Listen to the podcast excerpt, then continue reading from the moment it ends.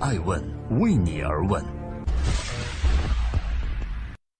Hello，大家好，爱问人物创新创富，爱问帮助创始人成长的创始人办公室，爱问传媒辅佐创始人全球定位传播，爱问资本帮助创始人的新经纪公司投资融资。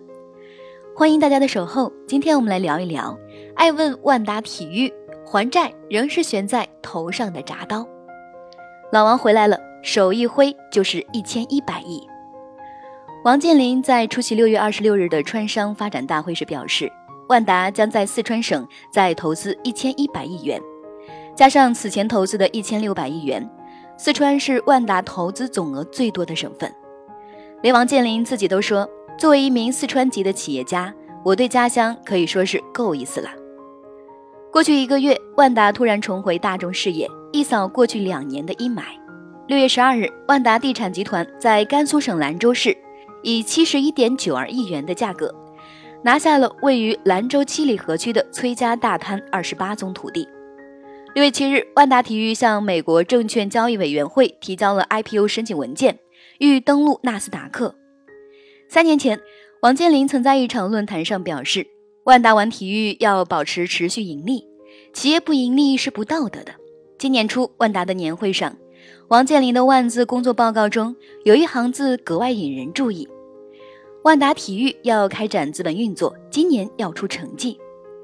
如今看来，老王的确对万达体育信心十足。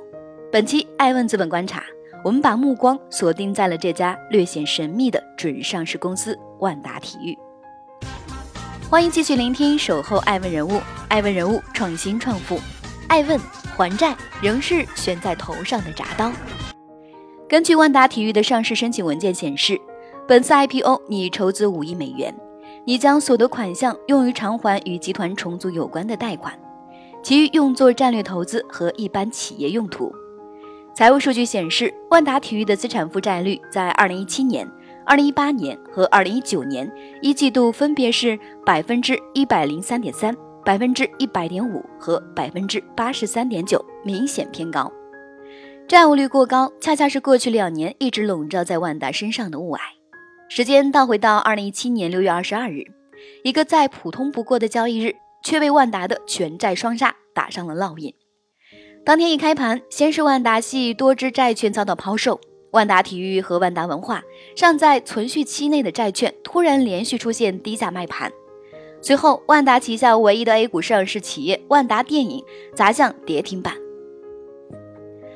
后面的事情我们都知道了，只是不曾想这次危机还导致了首富易主。万达集团官微随后发表了他们遇到的真实情况，即银监会于二零一七年六月中旬。要求各家银行排查包括万达、海航集团、复兴、浙江罗森内里在内数家企业的授信及风险分析。排查对象多是近年来海外投资比较凶猛，在银行业敞口较大的民营企业集团。近期监管部门将安排与有关企业现场检查，料均是为了摸底及排查可能存在的风险，但并非已经做出风险判断。几乎同一时间。复星集团董事长郭广昌两次通过内部信对外发声，并在公司内部发表题为“行稳致远，走出去是为了更好的引回来的”文章。他表示，复兴海外投资的目标是帮助被投企业加快在中国的发展，父亲走出去是为了更好的回来。而后不到一年的时间里，海航集团变卖包括土地、写字楼、酒店、公司股权等在内。总价值超过一百三十亿美元的资产，这也让此前连续三年位列财富全球五百强的海航，于二零一八年跌出了榜单。万达更是如此。自那场风波之后，王健林开始了大刀阔斧的进行业务调整，收缩海外投资战线，以及大规模出售国内文旅项目和酒店业务。他本人也在此后一年半的时间里低调了许多。直到二零一九年一月十二日。王健林在万达集团年会上发表讲话称，二零一八年万达集团资产按成本法计算为六千二百五十七点三亿元，因为资产转让因素，同比下降百分之十一点五。万达二零一八年的收入为两千一百四十二点八亿元，完成年计划的百分之一百零一点六，同比下降百分之五点七。与此同时，万达2018年有息负债大幅减少，同比2017年减少约百分之三十。王健林还表示，万达将加速清偿全部海外有息负债，计划用两到三年时间将负债降至绝对安全水平，继续走轻资产之路。根据媒体此前的报道，到2018年下半年，万达的负债率已经降至百分之六十以下。与这个数字相比，万达体育的资产负债率显然是过高了。艾文注意到，万达体育在招股书中还特别提示到了债务风险。截至二零一九年一季度，公司的有息负债达到十亿欧元，公司可能缺少足够的现金来支付利息和到期的本金。之所以攒了这么多的债务，和万达体育的融资思路有关。与大多数登陆资本市场的明星企业不同，万达体育并非是依靠稀释股权获取一级市场的融资发展起来的。公开资料显示。大连万达集团通过旗下的北京万达文化产业集团有限公司，控制着万达体育百分之九十六点三四的股权。过去四年间，万达体育需要融资的时候，要么是直接从集团借钱，要么是仰视万达集团的超强背书，找银行借钱。以二零一八年为例，五千三百七十一万欧元的财务费用中，百分之六十五都是银行贷款的利息。万达体育明确表示。IPO 募集来的资金，绝大多数将用于偿还一笔来自银行的高达四亿美元的三百六十四天定期贷款。之前的这笔贷款，则是为了偿还早先在集团重组时的一部分集团兼票据。根据招股书的资料测算，万达体育在今年一季度的有息负债率猛增至百分之四十九点五。假如万达体育顺利 IPO，并将四亿美元的贷款全部偿还。公司的有息负债率将会迅速降至百分之三十一点九，也就是说，万达体育迫切的想要 IPO，更多的还是来自于企业债务压力的驱使。欢迎继续聆听《守候爱问人物》，爱问人物创新创富，爱问在国外挣钱，在国内赚吆喝。不仅是债务数据，招股书的披露无疑给有些神秘的万达体育洗了个大澡。数据显示。万达体育在过去三个财年的营收分别为八点八亿欧元、九点六亿欧元和十一点三亿欧元，净利润分别为负两千九百二十四点五万欧元、七千八百七十九点二万欧元和五千四百零一点二万欧元。在万达集团整体业务收缩、营收下降的调整期，万达体育依然保持着快速上升的势头。有个小问题，艾文注意到。万达体育招股书中的财务报表选择了欧元和美元两个货币单位，美元是为了其在美股市场上的顺利上市，那欧元呢？意味着万达体育的业务更多来自于欧洲地区。这其实也解释了为什么万达体育的真正业务板块在过去四年并没有过多的出现在国内大众的视野中。我们所认知的万达体育，似乎依然还是那个和足球有着千丝万缕关系的东北足球先生。这其实也解释了为什么万达体育的真正业务板块在过去四年并没有过多的出现在国内大众的视野中。我们所认知的万达体育，似乎依然还是那个和足球有着千丝万缕关系的东北足球先生。来看一则外媒对万达体育递交上市材料的报道。Wanda Sports Group, the owner of the Ironman Triathlon franchise and the soccer marketing group in front of sports, has filed for an initial public offering in the U.S. 铁人三项和英方体育成为了万达体育的标签。根据披露，万达体育的核心资产就集中在三个方面：银方体育、世界铁人公司以及万达体育中国公司。这样的资产大多数也是王健林从海外买来的。一，二零一五年二月十日，万达集团牵头三家机构及银方自身的管理层，并购总部位于瑞士的全球第二大体育市场营销公司银方体育，其中万达集团持股百分之六十八点二，代价是十点五亿欧元。万达体育看上的是银方的体育赛事转播权。作为全球营销体育赛事最多、覆盖区域最广的公司，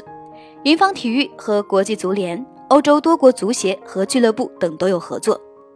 时任总裁的菲利普·布拉特还是国际足联前主席布拉特的侄子。银方此前分销了2002年和2006年世界杯足球赛的部分转播权，以及2010年和2014年世界杯的亚洲转播权。不仅如此，国际足联还向银方体育传媒集团授予了2015到2022年期间，在亚洲26个国家和地区转播足球赛事的独家销售权。此外，银方还拥有 CBA 的市场和媒体版权。在冬奥会项目中，银方代理了六个国际体育协会以及一些国家的冬季体育协会，负责众多冬季项目世界杯、世锦赛的商务开发。二，二零一五年八月二十七日，万达再次出手，以六点五亿美元并购美国铁人公司 WEH 的百分之百权益，后者为世界最大的铁人三项赛事运营者和最著名铁人三项赛事品牌拥有者。在万达集团收购后。W E H 还添加了跑步、山地自行车、公路自行车和越野跑等赛事，这两项总计花费了万达超过一百三十二亿人民币的国外投资。王健林并没有在两年后的风波中将其卖掉，不仅不卖，万达还接连拿下众多赛事的赞助和商务开发权。仅仅三年的时间，万达体育在全球超过二十个国家运营足球、冰雪。自行车、篮球、铁人三项等二十多项体育运动。二零一六年，王健林曾在第二届中国体育产业论坛上做过一次演讲。当时他说了，万达体育要做四个方面的事情：一、扩大与国际组织合作；二、开展国际产业并购；三、引进重大国际赛事；四、体育公司持续盈利。目前看来，万达体育正在一一兑现。二零一八年。万达体育在成都落地了马拉松世界大满贯预备赛，在广州举办了国际羽联世界巡回赛年终总决赛，再加上原有环广西公路自行车世界巡回赛、中国杯国际足球锦标赛、铁人三项等，万达在中国已落地七类世界级中国唯一性体育赛事。王健林也在今年初表示，国外赛事当然要推。但重点是在中国打造国际级唯一性赛事，而且是年度固定赛事。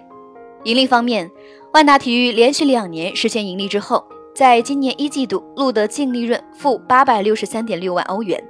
但鉴于体育赛事的周期性因素，我们尚不能下结论说万达体育今年一定是亏损的。让人有些疑惑的，依然是来自于万达体育的营收结构。截至目前，以万达体育的营收构成来看。中国地区还很难为其贡献足够多的盈利空间。王健林说：“万达体育的目标是在二零一六年我们全球合并报表实现比较好看的盈利，二零二零年的净利润至少要做到十位数或者几十位数，最终使万达体育公司在资本市场上市，给中国资本市场奉献一个极其优秀的、具有唯一性、高价值、有持续盈利前景的优秀公司。”这就是我们做万达体育的一个目标。二零二零年近在眼前，万达体育要如何在国内市场具备持续的盈利能力？欢迎继续聆听《守候爱问人物》，爱问人物创新创富结语。二十六年前，万达第一次和体育走到了一起。一九九三年，作为大连万达足球俱乐部的投资人，王健林曾打造了中国职业足球第一个王朝。五年后，因为黑哨事件。王健林一气之下宣布永远退出中国足球。二十六年后，万达表示计划投资二十亿人民币在中国建立足球场和培训中心。二零一九年四月二十九日，王健林在大连足球青训基地奠基仪式上表示：“时隔二十年，万达集团重返足球，大连球迷期望很高，